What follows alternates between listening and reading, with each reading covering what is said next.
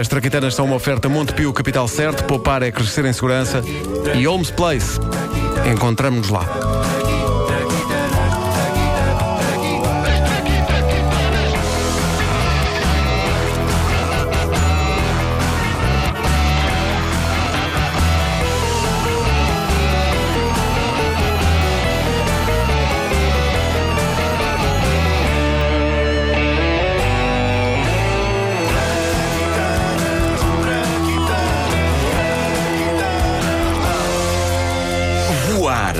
O velho sonho da humanidade. E uma canção do Tim. E uma canção do Tim.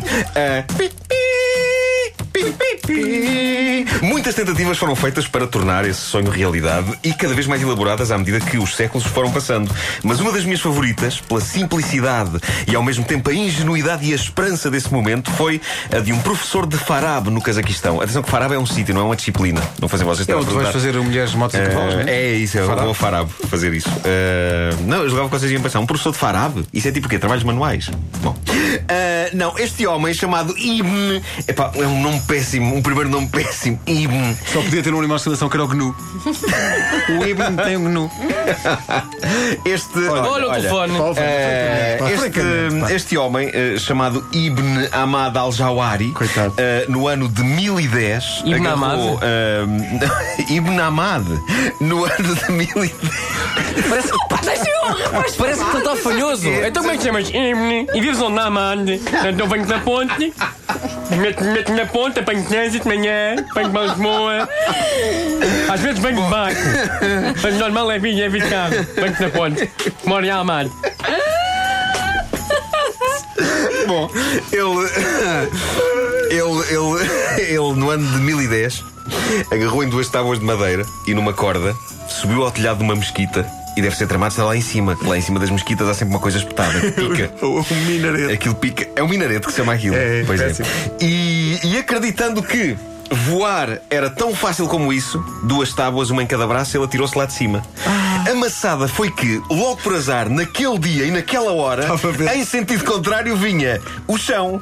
E a, e a grande, e a grande velocidade. E a grande É pá, velocidade. odeio quando isso O acontece. chão está sempre a violar todos os limites de velocidade. É uma coisa incrível. E a experiência de voo de IM durou segundos. Ora bem, avancemos uns bons sete séculos. Temos eh, de ter muito orgulho em Bartolomeu de Gusmão, por várias razões. Uma delas, o cognome com que ficou conhecido mundialmente. Só Portugal é que tem uma figura histórica apelidada como o Padre Voador. E um país que tem o padre voador tem tudo. Não precisa de mais nada.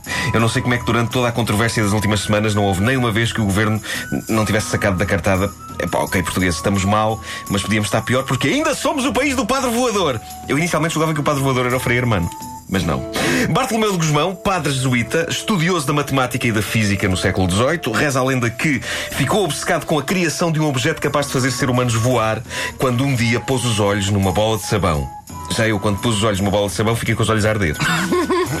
Em 1708, Bartolomeu de Gusmão pede ajuda ao rei, Dom João V, para desenvolver aquilo a que chamou instrumento de andar pelo ar. A conversa passou-se assim e, e vamos pôr um pouco de eco, porque aquilo já se sabe que eram salões muito grandes. E para dar realismo, vamos pôr, vamos pôr eco. Ok. Vamos a isso. Eco. Exato. Esta sala é grande. E chegar ao macaquinho do chinês aqui era complicado. Este gajo quer. Quem é que está a falar? É um ratinho. Ah, estás aí. Majestade, Dom João V, como está? Eu sou Bartolomeu de Gusmão, um seu criado. Está aqui. Meu criado. Então, eh, então faça-me o seguinte: está a ver este cotão que tem entre os dedos dos pés? Está a ver ou não? Limpe. Ahm, majestade, um seu criado. Não nesse sentido, Majestade. Eu, na verdade, sou um jesuíta. Ah, os melhores jesuítas são os da pastelaria Benar. Mas diga-me, ao que vem? Majestade, eu preciso de ajuda financeira para desenvolver uma coisa que eu estou a, a criar: um instrumento de andar pelo ar. Gosto disto com eco. Isso é estúpido. Então, e, e, e Majestade, e se eu lhe limpar o cotão que tem entre os dedos dos pés? Ah, bom, assim já estamos a falar de outra maneira. Sim, senhor. Venha de cá de chulé.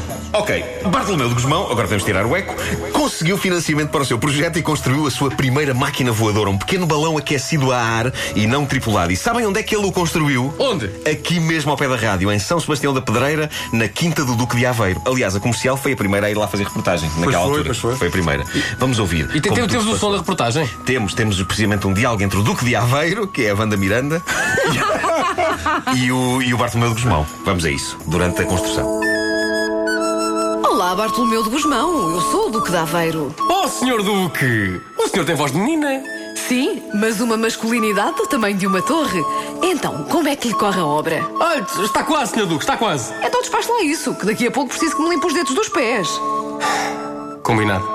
A 8 de agosto de 1709, toda a corte se reúne para ver a demonstração da máquina voadora de Bartolomeu de Gusmão, um balão aquecido a ar que voou até ao teto da sala dos embaixadores na Casa da Índia. Então, voava ou não voava, hein?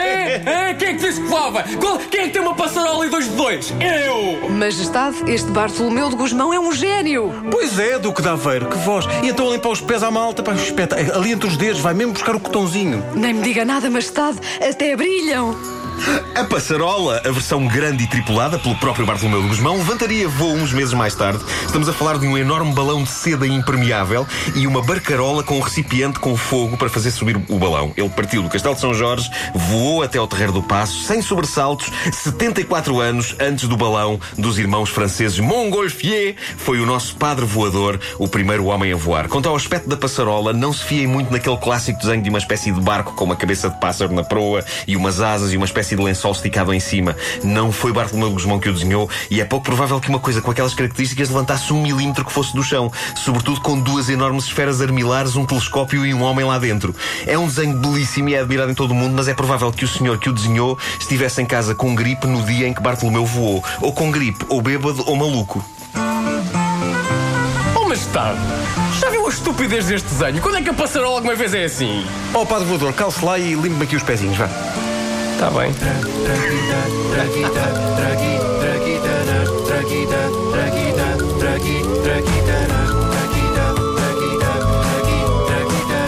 As invenções que mudaram a humanidade todas as manhãs com o Nuno Marco à volta das suas traquitanas. Daqui a uma hora, a Ventoinha.